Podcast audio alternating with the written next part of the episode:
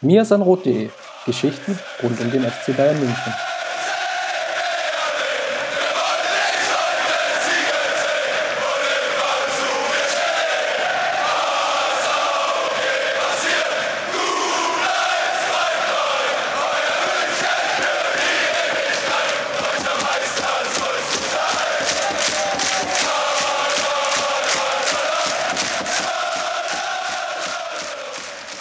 Hallo und äh, willkommen zum 20. Äh, Podcast von mir Sonrote. Ich bin Jan, neben mir sitzt ähnlich Weihnachtsfeier geschädigt äh, die Jolle. Guten Tag.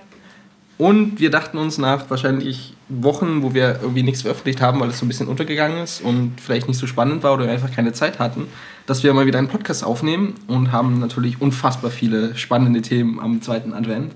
Ähm, Jolle, was wollen wir machen? Ähm, wir könnten uns äh, zuwenden den Amateuren. Das klingt jetzt so, als hätten wir es überhaupt nicht vorbereitet. das ist mir sehr spontan eingefallen. Ähm, nein, wir wollen über die Amateure sprechen, die ja ähm, jetzt in der Winterpause sind. Ähm, über die Jahreshauptversammlung nochmal ganz kurz. Ja. Ähm, jetzt nicht alle Tagesordnungspunkte durchdeklinieren, aber. Ähm, ich würde schon gern über die 59 Minuten lange Rede von Karl-Heinz Rummenigge nochmal kurz alles abreißen. Ja, rechtzeitig noch gebremst. Ja. Genau, darüber kurz und dann vielleicht einen kleinen Blick noch auf die Profis und die Frauen. Gar nicht so kurz eigentlich. Gar nicht so kurz, ja, aber wir, fangen, wir machen es noch anders. Wir machen erst die Frauen, weil jemand meinte, dass wir weniger über die Frauen sprechen sollen, aber die haben heute gespielt und deswegen lassen wir das definitiv nicht unter den Tisch fallen. Ähm, okay, ja gut. Also die Frauen haben heute in Frankfurt äh, gegen den Tabellen Dritten ähm, auswärts gespielt und ähm, einen Auswärtssieg mit 2 zu 1 oder besser gesagt 1 zu 2 geholt und haben das richtig gut gemacht. Ähm, die äh, treffen auf Frankfurt jetzt auch in, in zwei Wochen nochmal im Pokal. Das finde ich immer ein bisschen schade, weil man dann quasi sein taktisches Pulver schon verschießt in einem Ligaspiel. Aber das Ligaspiel ist schon auch sehr wichtig. Ähm, also letzte Woche war oder vor, der letzten, vor dem letzten Wochenende waren die Bayern Frauen noch ähm, Tabellenführer und dann ähm, hat jetzt mit dem Spiel gegen Frankfurt äh, die Rückrunde angefangen, aber da waren sie schon äh, von Wolfsburg auf Platz 2 verdrängt äh, worden, weil sie letzte Woche äh, gegen Essen nur ein 0-0 äh, geholt haben. Äh, haben also da die Tabellenspitze schon abgegeben und dann heute gegen den direkten Verfolger, der nur zwei Punkte dahinter war, eben den ganz wichtigen Sieg geholt und haben die eigentlich in der ersten Halbzeit äh, total hergespielt. Also ich habe echt gestaunt. Also ich, bin, ich war so in dem Modus, ich bin gerade aufgewacht und habe dann gedacht, hey, Jolle schaut gerade irgendwie ein Spiel, also muss es auch irgendwie übertragen werden, wenn sie nicht im Stadion ist. Mach an und irgendwie hatte ich so von...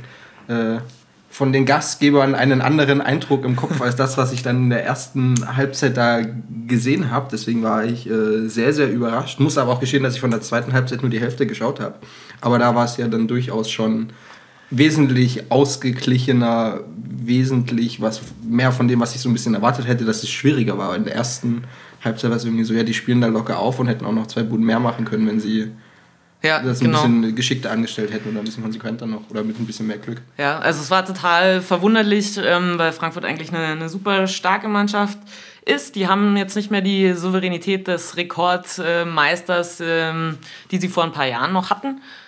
Aber trotzdem, ähm, also das Auftaktspiel der Saison ähm, ähm, ja, wurde 1-1 gespielt. Ähm, das war schon, da hätte ich gedacht, okay, Frankfurt dann im Rückspiel wird wesentlich stärker und, und alles da in die Waagschale schmeißen. Also man muss sagen, dass ähm, äh, Sasic oder Sasic, ich weiß gar nicht, wie man die spricht, also ehemals Okuhina Dambavi oder was weiß ich. Ah, okay. Also auf jeden Fall ähm, die Top-Stürmerin äh, der Liga äh, war nicht dabei bei den Frankfurterinnen, aber das kann nicht so schwer gewogen haben, weil die völlig von der Rolle waren in der ersten Halbzeit. Also die haben keinen, keinen Ball gesehen. Äh, Bayern hat die halt hinten reingedrückt, ähm, ihr Spiel aufgezogen, nicht an den Ball kommen lassen. Selbst wenn Frankfurt versucht hat zu pressen, ähm, haben es die Bayern in ihrer Formation einfach umspielt und sind halt ruhig geblieben. Und ähm, die äh, Tore, die zwei, die sie schon in der ersten ähm, Halbzeit geschossen haben, wurden ihnen eigentlich auch von den Frankfurtern aufgelegt. Also einmal schön äh, Distanzschuss nach vorne klatschen lassen, Abstauber.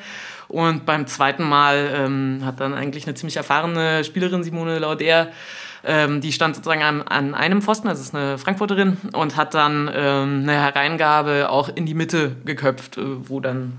Schön aufgelegt. Ähm, genau, wieder sehr schön aufgelegt. Ähm, das dann für die Bayern auch super einfach war eigentlich. Und ähm, in der Halbzen, äh, zweiten Halbzeit war es dann ein völlig anderes Spiel. Also Frankfurt kam komplett anders aus der Kabine und hat auch umgestellt. Ist dann viel, viel besser klargekommen, hat sich richtig, richtig reingebissen. Und dann ist, also man hat gemerkt, Bayern ähm, dachte, ja, alles klar, äh, 2-0 Führung, easy peasy, äh, so wie die hier aufspielen, ähm, passiert da nichts ähm, und haben halt ein paar Prozente nachgelassen. Und dann ja, hat Frankfurt äh, sich das so äh, zurückgekämpft und dann halt folgerichtig auch irgendwann äh, den Anschlusstreffer erzielt. Und wie es dann so ist, äh, die Fälle sieht man plötzlich davon schwimmen. Ähm, Bayern ist so ein bisschen ins Schludern gekommen und hat es dann aber eigentlich auch wieder gut gemacht. Also äh, von den Chancen her hätte Frankfurt locker das noch aufholen können, mhm. hat die Dinge aber dann nicht gemacht. Und ähm, da muss ich irgendwie ein großes Lob an die Bayern-Frauen aussprechen, denn äh, wenn dann Frankfurt mal denkt, das Glück auf der eigenen Seite zu haben und das Momentum sozusagen äh, zu haben, und drückt und drückt und kämpft und kämpft, dann kann man ja auch mal nervös werden, sind sie ja auch ein bisschen, aber ähm, die haben es dann echt gut gemacht. Also haben halt nicht die Bälle einfach hinten rausgedroschen, sondern dann irgendwie auf die Seite gelenkt, dort äh, wieder die Passsicherheit gefunden, ähm, sich einfach konzentriert.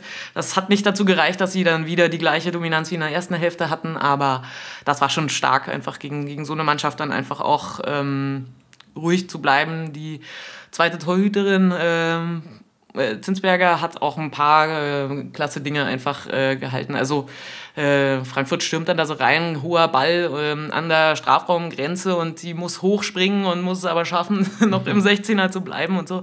Ähm, Dafür, dass sie eigentlich auch äh, Ersatztorhüterin ist, hat sie mhm. das richtig gut gemacht. Bei Frankfurt war auch der, äh, die Ersatztorhüterin im Tor, der Colin Bell, der Trainer, hat irgendwie nach den zwei Gegentreffern von Wolfsburg in der letzten Woche gegen Frankfurt einfach gedacht, naja, stelle ich mal die andere rein. Das war offenbar nicht so eine gute Entscheidung. Also hat Spaß gemacht, denn es war nicht so ein A läuft von alleine, es war auch kein... Ähm, naja, es war schon ein Zittersieg, aber irgendwie, ich hatte ein ganz gutes Gefühl, auch in der zweiten Halbzeit noch, weil sie sich besonnen haben. Also es war schon schön anzuschauen dann. Und in zwei Wochen äh, wieder in Frankfurt oder in München? Genau dasselbe. Also ich weiß gar nicht, wann äh, Bayern das letzte Mal ein Pokal-Heimspiel hatten. Also ich habe keine Ahnung. Das ist, okay. die, es wird gelost und es steht einfach fest.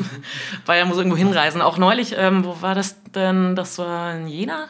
Glaube ich, in der letzten Pokalrunde war es auch schon so, dass sie die erst, ähm, also dass sie sozusagen zweimal hintereinander, also direkt äh, einen Sonntag, nächsten Sonntag wieder ähm, äh, nach Jena fahren mussten und jetzt ist halt mit zwei Wochen Abstand. Da war es aber andersrum, ne? da konnte man, glaube ich, glaube ich jedenfalls, also erst äh, Pokal weiterkommen, Pokal, ähm, äh, klar machen und dann, äh, dann einfach das Ligaspiel noch erledigen quasi.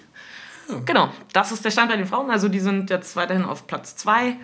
Äh, ist vielleicht auch ganz gut, ähm, dass sie nicht auf, also finde ich, ähm, dass sie eher so ein bisschen in der Underdog-Verfolgerrolle sind, denn ähm, also sie haben jetzt die ganze Hinrunde und jetzt auch das erste Spiel von der Rückrunde ähm, eben ohne Niederlage äh, gemacht und äh, ich glaube äh, zwei oder dreimal unentschieden gespielt, den Rest gewonnen und sind richtig stark und werden natürlich, also der Trainer wird bei jeder Pressekonferenz gefragt, und werden sie jetzt endlich Meister? Also der Kommentator hat äh, heute die Frechheit besessen, mhm. Vize-Bayern zu sagen.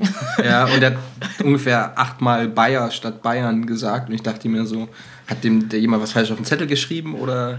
Ja, äh, ich, ja, lass das mal so. Lass, lass man das einfach so, so im, im Raum stehen. Genau. Ähm, und deswegen finde ich es irgendwie hilfreich, wenn man dann auch mal, äh, also nicht alles gewinnt und nicht so hoch gejubelt wird. Das tut denen, glaube ich, ganz gut. Und ansonsten kann man sagen, echt äh, eine tolle Hinrunde, ähm, super Arbeit von der ganzen Mannschaft und dem Trainer, der da ja wirklich mit vielen äh, Zugängen und Abgängen eine super äh, Mannschaft da einfach jede Woche auf den Platz stellt, die einfach weiß, was sie tut, äh, bei denen die Automatismen greifen. Man sieht auch, die, die haben da Spaß drauf und stehen zusammen und ist eine Mannschaft, die richtig Spaß macht, ja. Kommen wir zu einer Mannschaft, die, äh, ich glaube, phasenweise kann man diese Saison sagen, richtig Spaß macht ähm, und ab und zu so ein bisschen zum Haare raufen war, bei der auch Lieder über den Pokal gesungen werden, aber das ist nun auch schon durchaus eine Weile her. Ähm, zu den Amateuren. Äh, Du hast das letzte Spiel geschaut, da konnte ich nicht, hast auch die Spielanalyse beschrieben. Davor waren wir zusammen, da habe, glaube ich, äh, dann geschrieben. Ich glaube auch, dass du fast alle Amateure Berichte schreibst. Ähm, aber wir haben schon ein paar Spiele gesehen, auch zusammen in, in der letzten Zeit. Also die Bayern Amateure äh, stehen auf Tabellenplatz 3. Ich habe nachgeschaut, bei 44 Punkten. Der andere Verein aus München äh, in blaueren Farben äh, mit 48 Punkten und Würzburg wie von Beginn an eigentlich unfassbar souverän mit 51 Punkten auf dem ersten Tabellenplatz. Jetzt kann man sich ein bisschen im Detail anschauen, ähm, aber letztendlich muss man sagen, wir haben gerade schon drüber diskutiert vorher, was da so Erik Ten Hag jetzt macht, so in der Winterpause. Die haben kein Spiel jetzt mehr, es geht erst im März weiter, ich glaube, und dann gleich mit dem Stadtderby auch, mit dem Rückspiel. Es sind doch Durchhalteparolen zu sagen, hey, ja, wir lauern und wir spielen um die Meisterschaft noch mit. Ich meine, vermutlich muss er es machen, aber ist da irgendwas drin noch? Ja, also Würzburg ist sieben Punkte weg und äh, ja, dass die mal verlieren, kann schon sein. Dass sie mehrfach verlieren, wird schon schwieriger. Und dass dafür dann aber Bayern äh, jedes Spiel gewinnt. Und sich nichts äh, mehr, also äh, keinen Lapsus mehr erlaubt, ähm, das ist sehr, sehr unwahrscheinlich. Aber was willst du machen als Trainer? Jetzt sagen, ja komm, scheiß drauf, wir greifen im folgenden Jahr wieder an. Ähm, das ist irgendwie schwierig. Ich weiß nicht. Also es ist natürlich rechnerisch drin und spannend ist eigentlich, ähm, was die so an Transfers äh, oder was, was überhaupt an Transfers passiert im, im Winter oder auch ähm, ja, überhaupt wie der Kader dann eben aussieht. Also, was meinst du? Also, also, Transfers, ich weiß nicht, irgendwie, es gibt keine Gerüchte, nicht irgendwas, war jetzt auch in der letzten Saison nicht, nicht so Wahnsinn. Da hat man dann eher so im Januar, Februar dann auch schon gehört, was so im Sommer noch kommt. Da standen dann schon die ersten fest, weil ja eigentlich klar war schon, bevor man diese Aufstiegsrelegation gespielt hat, dass definitiv halt so ein Cut kommt im Sommer einfach, dass da also mehr als eine Handvoll Jungs einfach dann den Kader verlassen wird und halt äh, man da aufführen muss, man umbauen muss, man halt den Bruch einfach dann durchführen muss. Ähm, hört man jetzt im Winter eigentlich nichts. Ich fand spannend, ähm, damit können wir irgendwie so den Bogen schlagen und damit anfangen, was die Rückkehrer angeht. Also sowohl, dass man äh, Leopold Zingerle bei den Profis äh, in absehbarer Zeit nicht mehr brauchen wird als zweiten Torhüter, weil da es ja, ja im Lazarett so ausschaut, dass wir da wieder einen aufs, aufs Feld schicken können. Sprich, Zingerle kehrt zurück, Daniel Müller hat zuletzt gespielt und eigentlich äh, wurde ja noch Ivan Lukic verpflichtet am Anfang der Saison, der ja so als ähm, ja, so die österreichische Torwart-Hoffnung galt, junger Spieler, von dem man ich würde es mild ausdrücken, sehr gemischte Eindrücke hatte. Also ich, ich habe was aus dem Trainingslager gehört, wo Leute waren, fand ihn selbst, jetzt hat er nur am Anfang gespielt und sich dann in der USA-Reise mit den Profis schon verletzt, also ewig her. Ähm, ist er ganz gut, aber jetzt irgendwie nicht das Wunderkind. Ähm, aber letztendlich müssten ja Zingerle und Lukic sich wieder so in diesen Torhüterpositionen streiten und wir sehen Obwohl, ja auch den Ersatz nur ähm, die Bayern schon eigentlich meistens das Spiel machen müssen und so viel ähm, beim Torhüter gar nicht ankommt. Also heißt ja nicht, dass man nicht trotzdem einen sehr guten braucht, ja. aber ist jetzt für mich nicht diese ähm, entscheidende Position eigentlich. Obwohl man ja, in der Relegation gesehen hat, dass das darauf ja. durchaus ankommen kann. Ähm, das hat ja nie stattgefunden. Ähm, die, dieses Relegation, die letzte Minute der Relegation hat nie stattgefunden, vermutlich. Stimmt, definitiv. Vor allen Dingen, weil man sowieso keinen Torhüter hat in Manuel Neuer-Manier, den man in der Art und Weise in sein Spiel einbauen kann, einbauen muss oder wo man eigentlich ja das Spiel schon von ihm startet, weil es ist einfach ein klassischer Torhüter, der die meiste Zeit zwar nicht ganz in seinem 5-Meter-Raum verharrt, aber jetzt auch nicht irgendwie bis zur Mittellinie steht und einen Angriff einleitet oder weggrätscht. Wenn man sieht, dass man da so ein, so ein, dass man sein Auge umgewöhnt und immer erwartet, dass halt aus ähm, komm Bildrand raus, komm ähm, giftgrünes ja. etwas hier rein äh, ja. schießt und dann ist da nichts und dann kommt ja. da keiner. und irgendein anderer muss laufen, stimmt, ja. Ähm, aber die spannende Position ähm, könnte davor passieren, ähm, weil Rico Strieder, der sich, oh, jetzt ich glaube, eine Hüftverletzung hatte, der ist seit der Vorbereitung inklusive der gesamten ja, Hinrunde, jetzt Anfang der Rückrunde, ähm, ausgefallen, soll aber jetzt wieder fit werden. Und der ist ja der Sechser, also der eigentlich auch in der letzten Saison das Spiel als einziger Sechser geleitet, dirigiert hat, sehr defensiv abgeklärt unterwegs war. Mm, die Position, die jetzt Ökonomu übernehmen muss, von dem ich vor allen Dingen am Anfang also echt überhaupt nicht überzeugt war in irgendeiner Form, weil es ich weiß auch nicht. Das hat einfach nicht gepasst oder man war halt zu viel gewohnt, weil Strieder das wirklich sehr, sehr gut gemacht hat. Aber ähm, was sagst du jetzt zu Ökonom?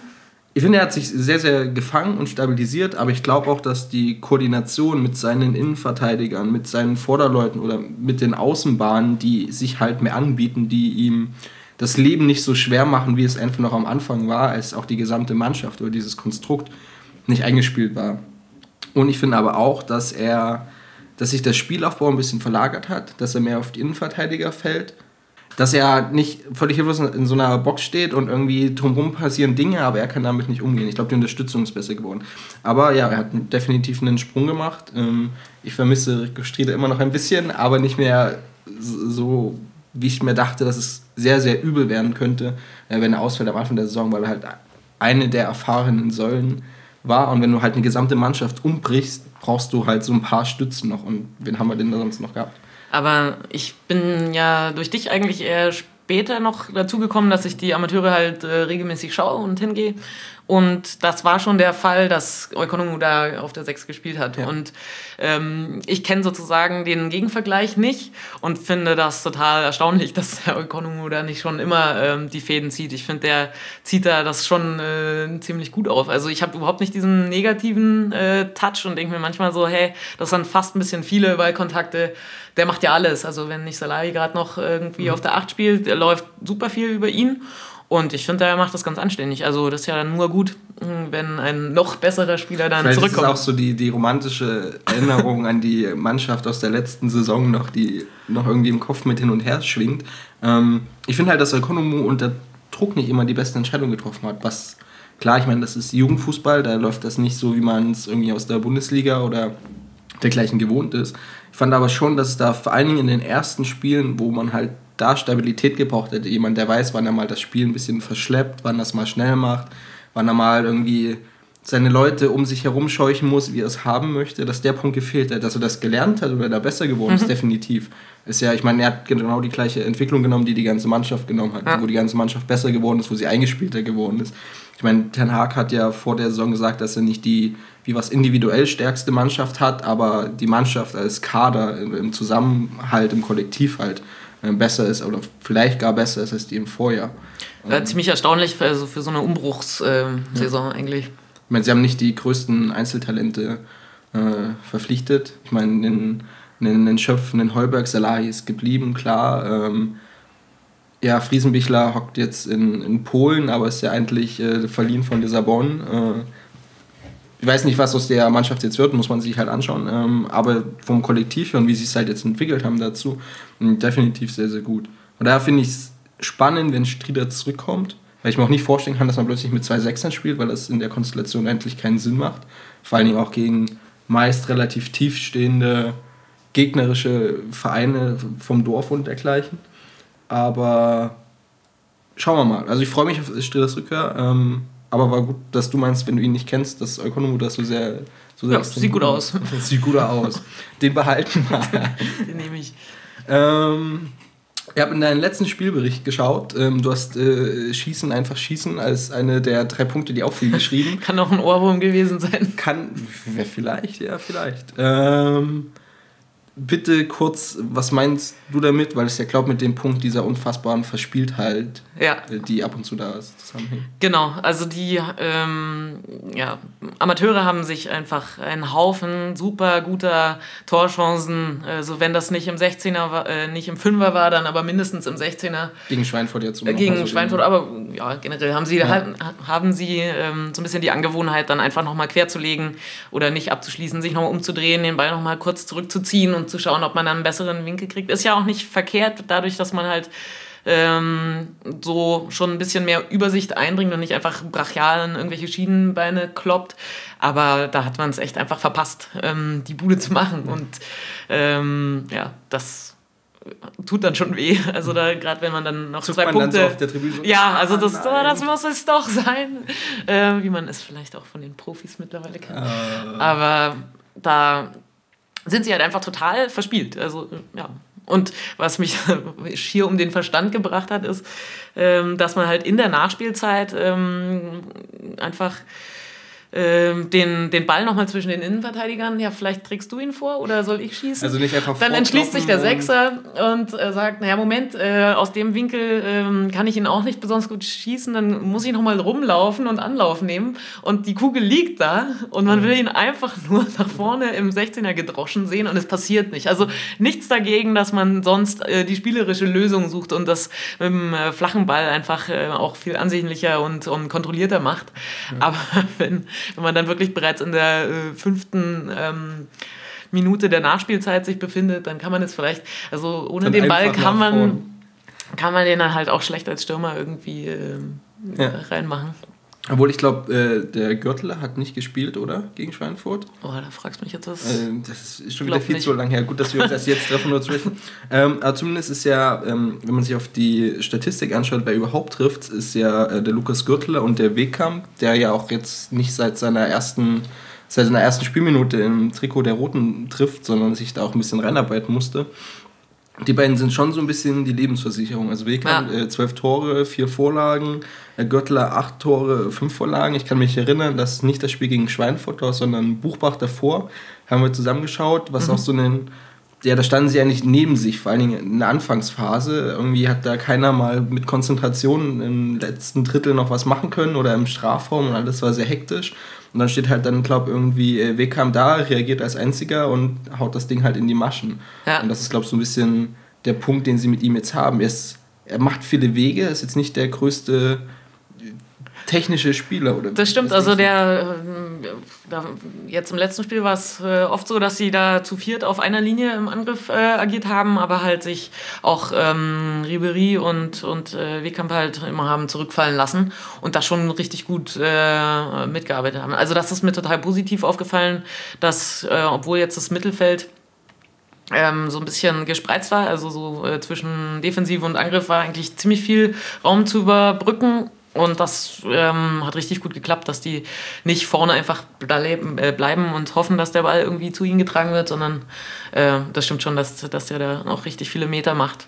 Ja. Ihr spielt ja irgendwie links außen, rechts außen, dann kretscht er wieder am eigenen Strafraum. Das stimmt, also, ja, auch defensiv. Also sein Laufpensum ist definitiv nicht zu verachten und ich glaube auch, ich glaube er, ich weiß nicht, ob man, ihn, ob man das so auf ihn als Person zurückführen kann. Aber ich glaube schon, dass so ein bisschen die Stabilität, die man bekommen hat im Laufe der Saison, auch damit zusammenhängt, dass Wehkamp Aufgaben übernimmt, wo es bei anderen nicht läuft. Dieses Füreinander einstehen ist ja so total klischeehaft und vielleicht gar psychologisch in irgendeiner Form, aber der Kerl übernimmt halt, wenn einer halt patzt und es patzt ab und zu halt mal in irgendeiner Form eine oder spielt einen schlechten Pass oder dann ist irgendwie der Diagonalball 10 Meter zu kurz und dann muss halt irgendwie einer dann den gegnerischen Spieler wieder angehen.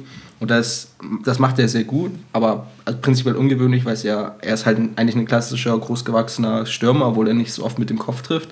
Aber er kann sich auch davon hinstellen und in Strafraum oder Abseitskuschler spielen. Das macht er eben nicht. Aber ich meine, jetzt Tabellenplatz 3, äh, wir haben als Einleitung für den, für den Amateurpunkt ja erwähnt, wie groß die Abstände sind. In letzter Zeit lief es ja ziemlich gut, also man hat ja auch eine Serie hingelegt, hat dann, jetzt muss ich überlegen, ich glaube, in Nürnberg hat man dann unentschieden gespielt und dann das Spitzenspiel gegen Würzburg, wo man eigentlich halt die Chance gehabt hätte, wieder ranzukommen oder den ein bisschen so Punkte abzuknabbern, hat man dann eben verloren. Ähm, letztendlich hat man die Saison am Anfang verspielt, oder?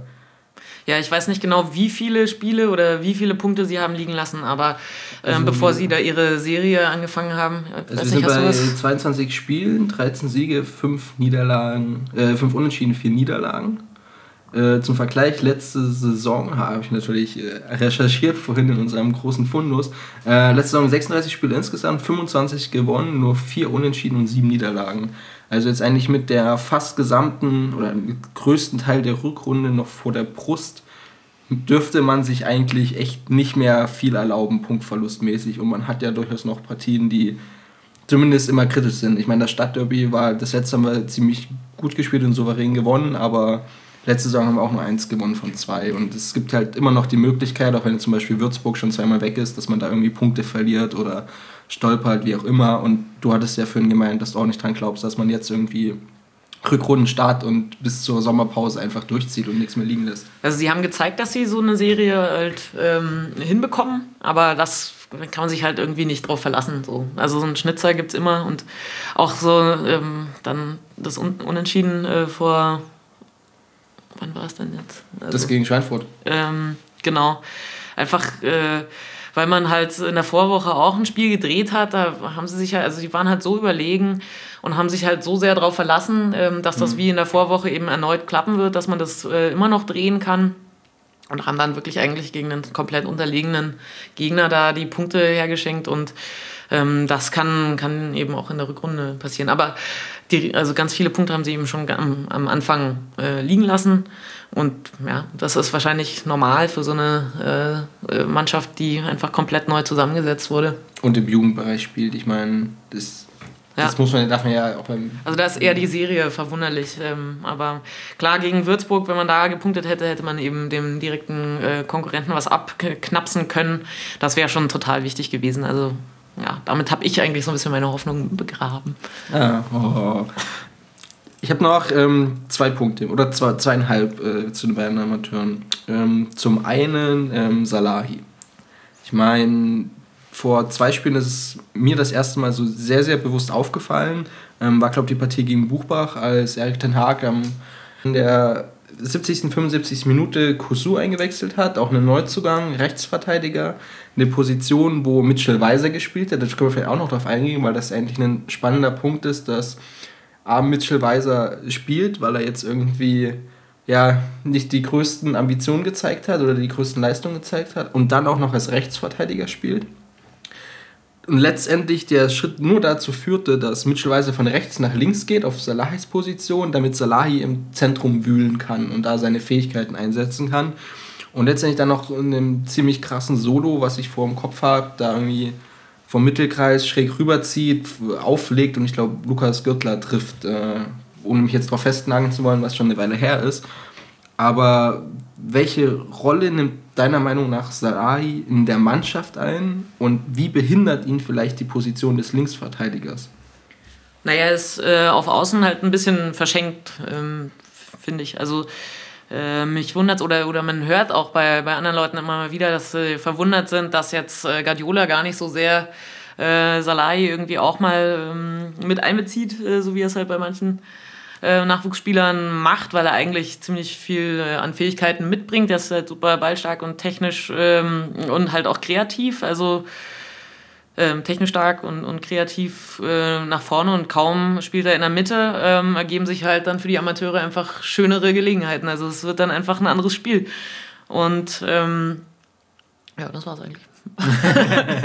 Aber ja, was ich bei Salah ist halt so der Punkt, ähm, er ist immer noch nicht ganz konstant. Ich verstehe auch, warum ihn Guardiola nicht berücksichtigt, weil wir halt da einen neu verpflichteten äh, äh, Linksverteidiger eigentlich haben, der zwar das Tor jetzt aktuell nicht trifft, aber sehr, sehr gut äh, spielt. Ich habe, okay, gestern das Spiel gegen Leverkusen im Stein habe ich nicht so viel gesehen, wegen einer schönen großen Fahne vor mir, aber ich habe es heute Vormittag nochmal geschaut. Der hat ja echt wieder Meter abgerissen und gut gespielt. Ähm, von daher glaube ich, dass der Salahi nicht in den Fokus rückt und vermutlich auch keine so große Perspektive haben wird in der Profimannschaft des FC Bayern. Aber es ist ähnlich wie du, dass er halt, ja, er ist auf Außen verschenkt, vor allem als Verteidiger. In der letzten Saison hat er mit ähm, Dennis Chesser zusammengespielt, der jetzt bei Aalen ist, ähm, der quasi den Linksverteidiger gemacht hat. Salahi konnte vor ihm spielen und die haben halt, also das ist immer Pärchenbildung im Sinne von, wer geht nach vorne, wer geht zurück, wer muss den Raum decken, der plötzlich entsteht, wenn der Linksverteidiger oder Rechtsverteidiger nach vorn stößt. Wie ist, läuft da die Abstimmung? Ähm, wie läuft das Überlaufen? Da waren zum Beispiel Chester und Salahi extrem gut, weil sie beide mit Tempo nach vorn spielen konnten, äh, Lücken reißen konnten und äh, die bespielen konnten.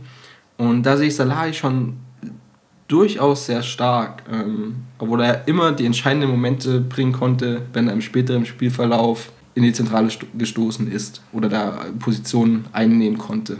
Ja, also ich kann dazu gar nicht so viel mehr sagen, weil ich ähm, ähm, das letzte Saison nicht verfolgt habe und ähm, ja, so, so oft hat er da jetzt auch nicht gespielt. Ähm, ja, also es wird einfach äh, spannend zu sehen sein, wie es dann in der Rückrunde ist. Würdest du ihn die, also persönlich in die Zentrale stecken oder als auf als Verteidiger weiterhin aufstellen, links hinten. Ich weiß nicht, wenn jetzt dann noch äh, Strieder zurückkommt, wie das, wie das dann überhaupt äh, da aussieht.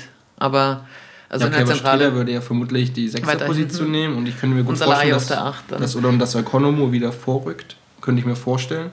Ähm, Also da bin ich echt überfragt. Das kann, kann ich mir schon vorstellen, aber vielleicht ist es ja auch äh, keine schlechte Idee, ihn da links zu haben und im Spiel noch eine Option zu haben, was umzustellen. Ähm, ja. ja, das schauen wir mal. Ähm, schauen wir mal. ich habe heute gelesen, dass äh, Mitchell Weiser vermutlich keinen Vertrag bekommt mehr. Der im Sommer keine weitere Verlängerung. Ähm, hast du eine Träne jetzt im Auge, wenn du das hörst? Nein. Okay, haben wir das Thema Mitchell Weiser also auch abgehakt. Letzter Punkt zu den Amateuren. Das ist mir unfassbar spontan, kurz bevor du vorhin gekommen bist, eingefallen. Was ist aktuell dein Eindruck von der Regionalliga Bayern an sich, was Taktik angeht? Zum Hintergrund, ich habe persönlich das Gefühl, was entweder daran liegt, dass man es intensiver beobachtet unter den Gesichtspunkten, weil man es ein bisschen kennt, weil man inzwischen relativ viele Spiele ges- gesehen hat. Aber ich habe das Gefühl, dass die, das Niveau der Regionalliga Bayern immer noch nicht das Beste ist im Vergleich mit anderen äh, Regionalligen. Aber das Die du auch alle parallel verfolgst Natürlich- jedem Wochenende. Natürlich, jedes Wochenende schaue ich mir ähm, eine Übertragung an oder unter der Woche, wenn wieder das, wie heißt es, das Traditionsspiel irgendwas kommt auf einem äh, Sportsender mit einer Zahl hinten dran. Aber ähm, ich habe das Gefühl, dass sich die Gegner noch besser auf Bayern einstellen. Ich meine, so ein paar kleine Kniffe machen, dass auch mal Pressing ankommt in den kleinsten Clubs. Ähm, es ist eine wirre Aussage von mir, dass sich da was verändert oder dass ich es übertrieben deutlich vermute aktuell. Oder was war, ich meine, du hast ja die, bist ja diese Saison eingestiegen. Eben, also das Thema. ist halt der Nachteil, Ähm, dass ich weder die anderen Regionalligen jetzt äh, vor Augen habe, noch die letzte Saison. Also ähm, quasi fachfremd.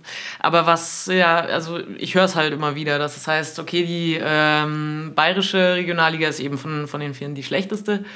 Ähm, was ich jetzt spannend fand, war, dass ähm, in einem Interview hat äh, Ten Hag gesagt, war das? Ich glaube ja, er hat selber gesagt, ähm, äh, die Regionalliga sei ja vielleicht aus dem Grund auch gar nicht so schlecht, also dass man die Relegation verpasst hat. Ähm, Hat man da schon die Ausrede gefunden? Hat man die Ausrede gefunden? Nicht und die Logik geht so, dass äh, Bayern in dieser Liga auch ähm, das Spiel machen muss permanent. Und eben auch eher gegen ähm, tief gestaffelte Kontermannschaften ähm, agieren muss und das Spiel eben selber bestreiten oder ähm, vorantreiben muss, äh, den Ball meistens hat und dass man sie so viel besser auf die Profis vorbereiten kann, bei denen das ja Oh. auch der Fall ist. Aber das ist natürlich ähm, ja, also relativ windig. Also so natürlich von der Konstellation stimmt, aber wenn dann halt der, der äh, Wind, der dir da entgegenbläst, ähm, halt nur so ein Lüftchen ist, dann, Ja. dann ist das eben einfach was ganz anderes. Von Und wenn man daher, das Lüftchen nicht mal dominiert. wenn das Lüftchen nicht mehr Mittelweises Frisur zerzaust, dann ist es halt schwierig. Aber es wird oft genug gerichtet. ähm, okay, fand ich spannend. War, war das in der TZ-Serie, glaube oder? Ich glaube schon, ja. Bin mir nicht sicher. Also ich finde es auch ein bisschen windig, ist glaube der, der gute Ausdruck dafür, weil es ist so ein bisschen drehen und wenden und Argumente finden. Ohne Frage würden, glaubt der die gesamte Vereinsführung und der Verein an sich würde sehr gern aufsteigen und hätte das am liebsten schon im letzten Jahr. Das äh, ist dann wieder der. Zweckoptimismus, Ja, genau. der Trainer, äh, von dem wir es vorhin schon hatten. Ähm, Ja. Das ist natürlich irgendwie besser, wenn man, äh, also für die Motivation von der Mannschaft, wenn man sagt, ich habe hier auch gute Gründe und hier und so machst du dich fit für die Profis. Ähm, ja. Schon neu, Neuverpflichtung so den Weg realistisch. ebnen. Äh, hey, hier kannst du auch total gut so spielen, wie Bayern irgendwann mal spielt und kannst dich durchsetzen. Ich finde aber, dass es, ähm, ich weiß gar nicht, ob das so klar ist mit dieser Behauptung, der Verein oder jeder andere Verein möchte, dass sie aufsteigen. Das ist ja auch so ein Riesenfass. Ähm, Also ich glaube, alle Fans, äh, die regelmäßig zu den Amateuren gehen, möchten unbedingt aufsteigen. Äh, ja, das ist ja das Einzige, was äh, zählt. natürlich. Äh, hallo, ein Mitgliederverein hier. Ähm, ich glaube, vor allen Dingen in der letzten Saison wollte man unbedingt aufsteigen, auch in der gesamten Vereinsführung, weil man sich Teile dieses Umbruchs hätte sparen können. Ich meine, man hätte den Heuberg, der jetzt auf der Bank sitzt, relativ oft oder wenig Zeit hat, den kannst du auch nochmal in der dritten Liga auflaufen lassen. Ich weiß nicht, ob man den Schöpf vielleicht schon verloren hätte an der Stelle. Das ist klar, dass Ähm. das letzte Saison auf jeden Fall das Ziel war und wenn es jetzt besser gelaufen wäre, ähm, auch. Aber ähm, du hast ja selber gesagt, dass jetzt äh, die Bayern Amateure nicht die besten ähm, ja, also, äh, Spieler mit den äh, individualen Fähigkeiten irgendwie ähm, haben. Also einfach die, die ich glaube auch nicht Spitzentalente, bekommen haben. Aus dem Grund, weil man. weil man halt- nicht aufgestiegen ist. Genau, weil man halt jungen Nachwuchsspielern in der Regionalliga Bayer eine eingeschränkte Perspektive nur bieten kann für ihre Weiterentwicklung. Jetzt hast du ähm, dich dem Kommentator angepasst und äh, Regionalliga Bayer gesagt. Verdammt. ähm, Regionalliga Bayern, ich äh, entschuldige mich sehr aufrichtig. Ähm, ich glaube, man hätte halt in der dritten Liga anders verpflichten können, anders Talente halten können, hätte trotzdem in irgendeiner Form sich umbrechen müssen, weil ähm, das, das ist als Fakt. Ich glaube, ein Punkt, der meine These wackelig macht, was ich selbst Aber das, das geht ja auch in die Richtung, also erstens, äh, Entschuldigung, wenn ich dich da unterbreche, aber ähm, hat Bayern wirklich alles versucht? Weiß ich nicht. Also waren sie so, naja, ähm, äh, an Neuverpflichtungen, an, an Spitzenkräften und ähm, warum spielt dann eben Sinan äh, Kurt, Kurt bei der U19. Bei der U19. Darüber haben wir ja neulich schon mal ein bisschen gefachsimpelt und äh, die Frage stellt sich irgendwie nach wie vor. Also ja, wenn genau. sie es mit aller Macht hätten wollen, warum spielen die dann da? Genau, das ist halt der Punkt, auf den, auf den ich äh, ah, kein Stress gerade kommen wollte, weil das dann wieder so dagegen spricht, dass ich für sehr, sehr gutes Geld dann so ein Talent hole, es in die dann in die U19 stecke und den Bayern Amateuren vorbehalte. Ich glaube, er hat kurz gespielt, mal als Einwechselspieler, relativ spät. Ähm, und das war es ja dann eigentlich. Und er hat jetzt Youth League gespielt mit der U19, semi-erfolgreich. Ähm, aber ist nicht so wirklich im Feld der Amateure des U23-Kaders in dem Sinn. Und bei den Profis halt auch nicht, wird wahrscheinlich mit ins Wintertrainingslager fahren und alles ganz gut und top. Aber wie es danach weitergeht oder wie generell so der Plan ist für so eine Nachwuchsspieler, die ja, also der Kerl ist ja, wäre ja nicht gekommen, wenn man ihm keine Perspektiven aufgezeigt hätte, in die Profimannschaft vorzustoßen. Das hätte ja die ganze Verpflichtung auch für die Summen keinen, keinen Sinn gemacht. Von daher finde ich das kritisch. Ähm, wir hatten mal in unser, unserem Team-Chat also in der, in der Absprache schon mal gesagt, dass wir das Thema Nachwuchs, Nachwuchsarbeit, Integration oder Heranführen von Talenten nochmal komplett abhandeln wollen. und dann ist uns die TZ zuvor gekommen. und dann kam die TZ, verdammt. Nee, aber ich glaube, dass wir das irgendwie nochmal tun sollten. Wobei ich ehrlich sagen muss, dass ich noch nicht, also den Weg dahin noch nicht so ganz weiß, weil es halt ein riesiges ja, Feld gut, ist. das, das soll eure Sorge ist. nicht sein. Da machen wir uns halt hinterher nochmal Gedanken. Ja, genau. Aber auf jeden Fall ist es ein, ein, großes Thema, was wir auch noch nicht so ganz verdaut haben. Von ja. daher wird da bestimmt noch was kommen. Und gern Input. Vielleicht geht man das mal in der Winterpause an, äh, mit ein paar Experten auch. Das wäre nicht ganz lässig. Mhm. Also fasse ich mal den Punkt äh, Amateure äh, zusammen. Aufstieg, äh, Relegation, da muss jetzt schon viel laufen, was man nicht in eigener Hand hat, glaube und man muss selbst unfassbar souverän bleiben. Schauen wir mal. Personal könnte sich im Winter noch ein bisschen was tun. Eventuell schreibe ich da auch noch was dazu, äh, um das nochmal auch in Schriftform abzuhandeln. Das ist jetzt vielleicht ein bisschen themenspringend verwirrt äh, am zweiten Advent, wie wir das hier gemacht haben. ja, aber ganz kurz, äh, Transfer, das geht ja auch in die andere Richtung. Ne? Also ja, das, ähm, da, man weiß ja auch nicht, ob man die, die Mannschaft so zusammenhält. Ja. Obwohl es ja bisher immer schon so war, dass ähm, die Unterjahresabgänge, also in letzter Zeit nicht so wild war. Es wurde halt dann bekannt, wie es war, ich glaube im Januar schon bekannt, dass Benno Schmitz äh, zu RB Salzburg geht oder dann zu Liefering da, aber das halt erst im Sommer.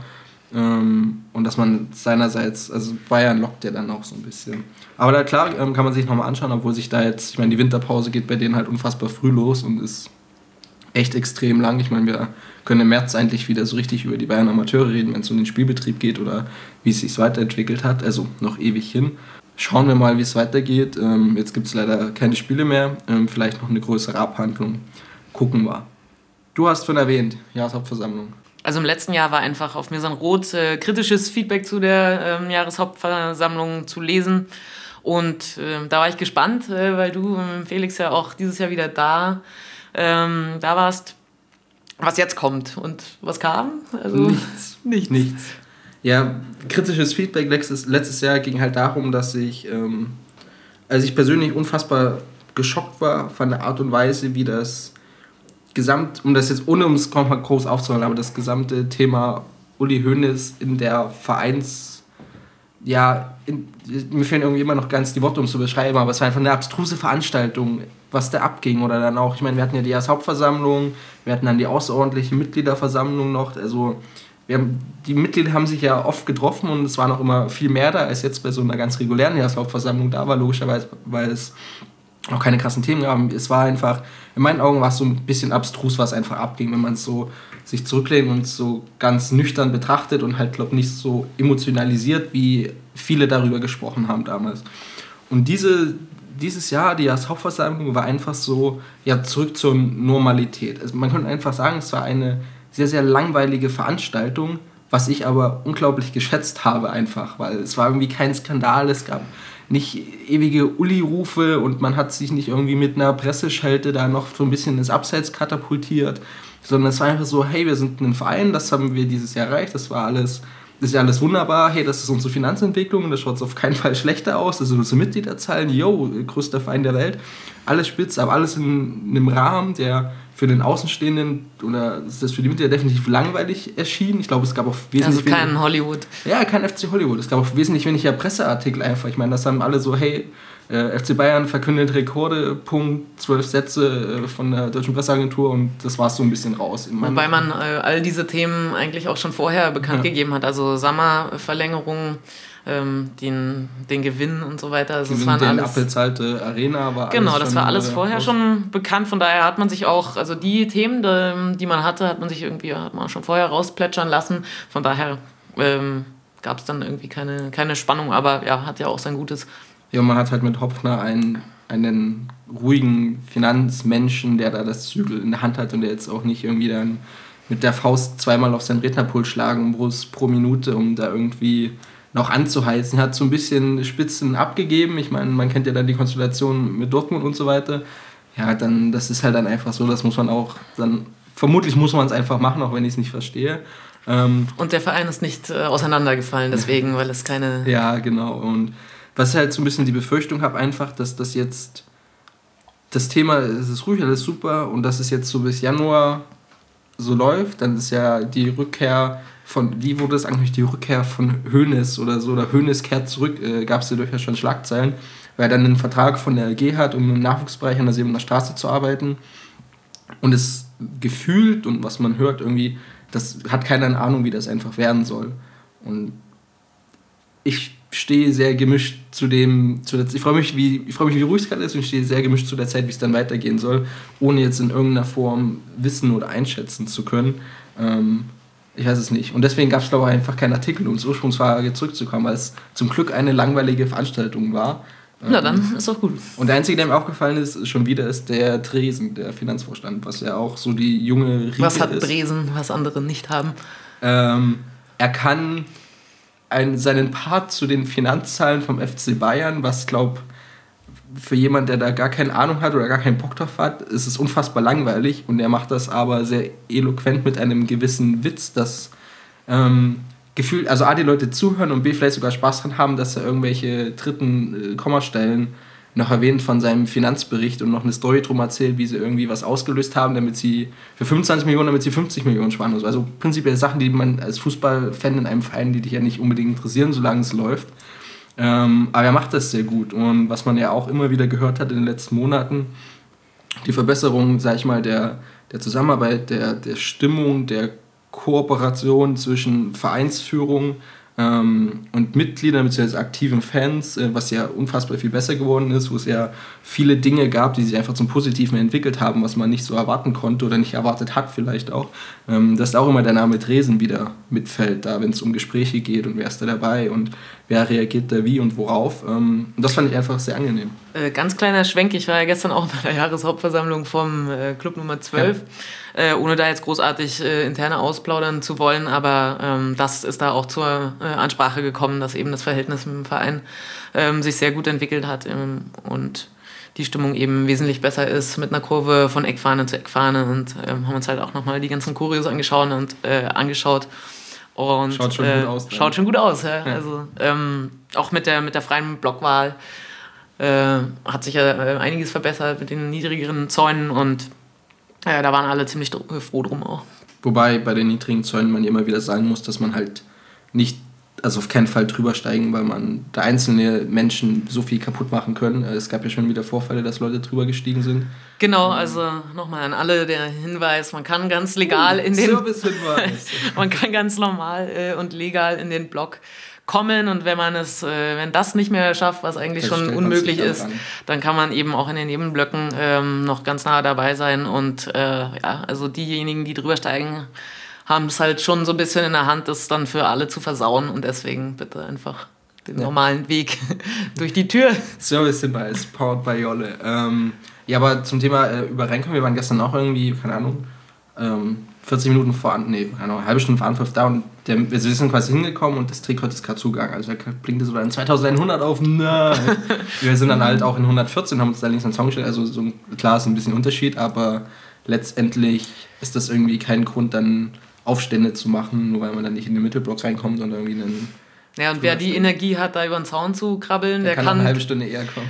das und der kann halt auch all sein Feuer reinlegen ins Anfeuern aus dem Nebenblock, damit wir äh, Oh. die, ganze, die ganze Kurve halt voll haben. Sehr gut. Ähm, ja, wir haben vor dem Podcast gesagt, dass wir nicht groß über die Profis reden wollen, um da noch ein bisschen Druck aufzubauen für Chris und Steffen oder wer auch immer noch Zeit hat vor Weihnachten, da einen Podcast mit aufzunehmen, damit das Thema nicht wieder einschläft, wie es jetzt äh, so lange der Fall war. Aber ähm, Rode. Mama Jolle wollte über Rode sprechen, ein Spaß. Ähm, kurz zu seinem Auftritt äh, gestern Abend, äh, zumindest in dem halt am 2. Advent auf, also das Spiel gegen Leverkusen. Ähm, er kam zur zweiten Halbzeit. Ja, und ähm, auffälligster Spieler dann. Also hat echt, ähm, es hätte ja auch gut sein können, dass er untergeht, äh, dass man ihn nicht weiter sieht, aber er, ähm, er hat ja richtig viel reingebracht in die Partie und äh, ist, glaube ich, ein wichtiger Bestandteil dieses Siegs gewesen und hat äh, Spaß gemacht zuzuschauen und hängt sich voll rein. Ich habe auch irgendwo ein Interview gelesen, wo er meint, ja, alles richtig gemacht mit dem Wechsel, weil ja viele gesagt haben, also auch Ja. ähm, Steffen hat ja gesagt, ja, okay, es ist jetzt nicht mehr so ein, so ein Spieler, ein Talent, äh, das sich erst noch entwickelt, was, ähm, ja, äh, sondern jemand, der eigentlich schon ein gestandener Fußballer ist und jetzt nicht mehr ähm, so viel hinzu, naja, lernen können schon, aber dass er eben noch nicht diese äh, Meilenstiefel-Schritte noch macht, Ja. wie jetzt vielleicht ein 19-Jähriger.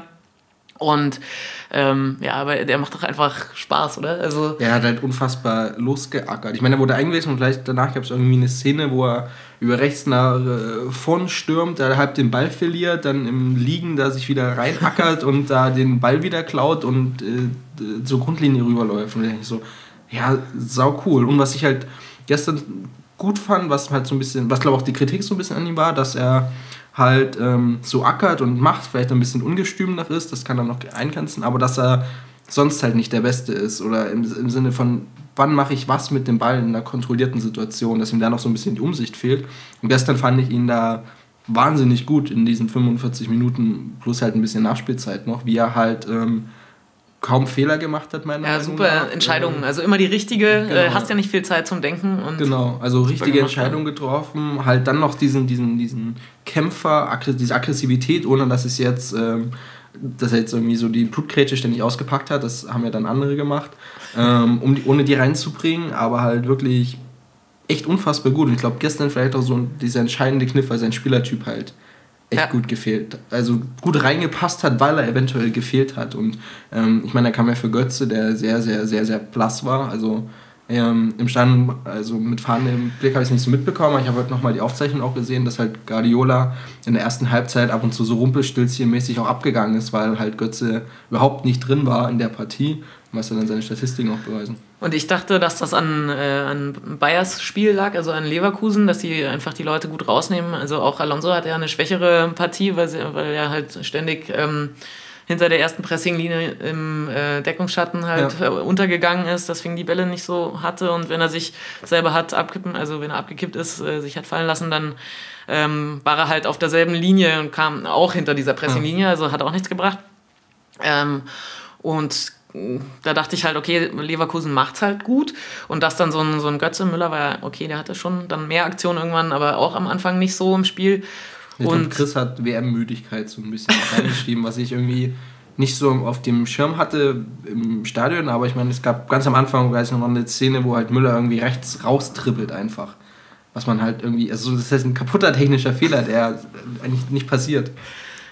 ähm, Äh, irgendwas wollte ich doch noch.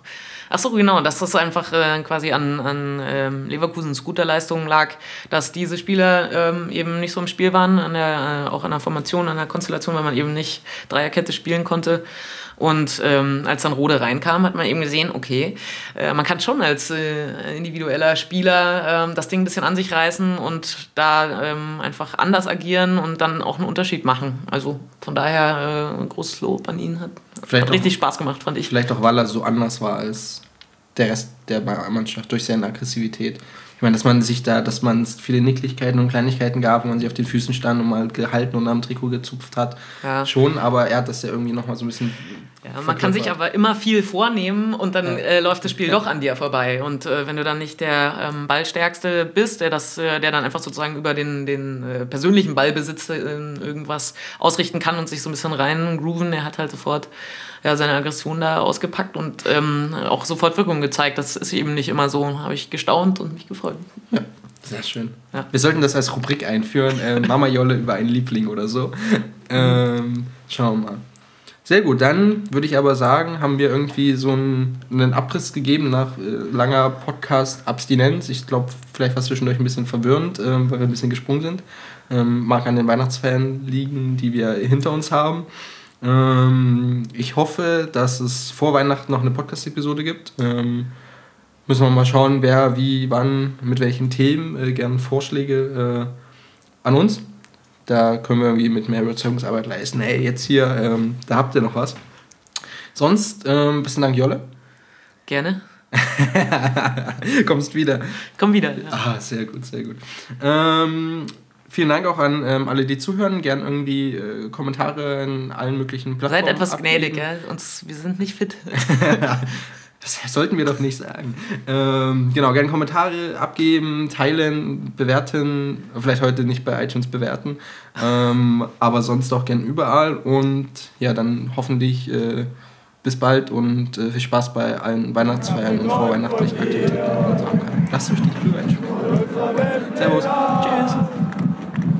Wir haben den Kampf gewonnen, den Tod kommen, der Haien hat's geträumt von dir, von unserer Weltpläne. Wir haben den Kampf gewonnen, den Thron erkommen, der Haien hat's gemacht. Ich hab geträumt von dir, von unserer Weltpläne. Wir haben den Kampf gewonnen, den Thron erkommen, der Haien